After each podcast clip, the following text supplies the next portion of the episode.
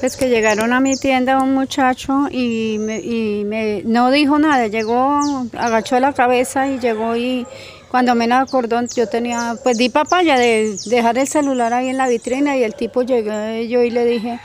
a la orden y entonces no hizo más sino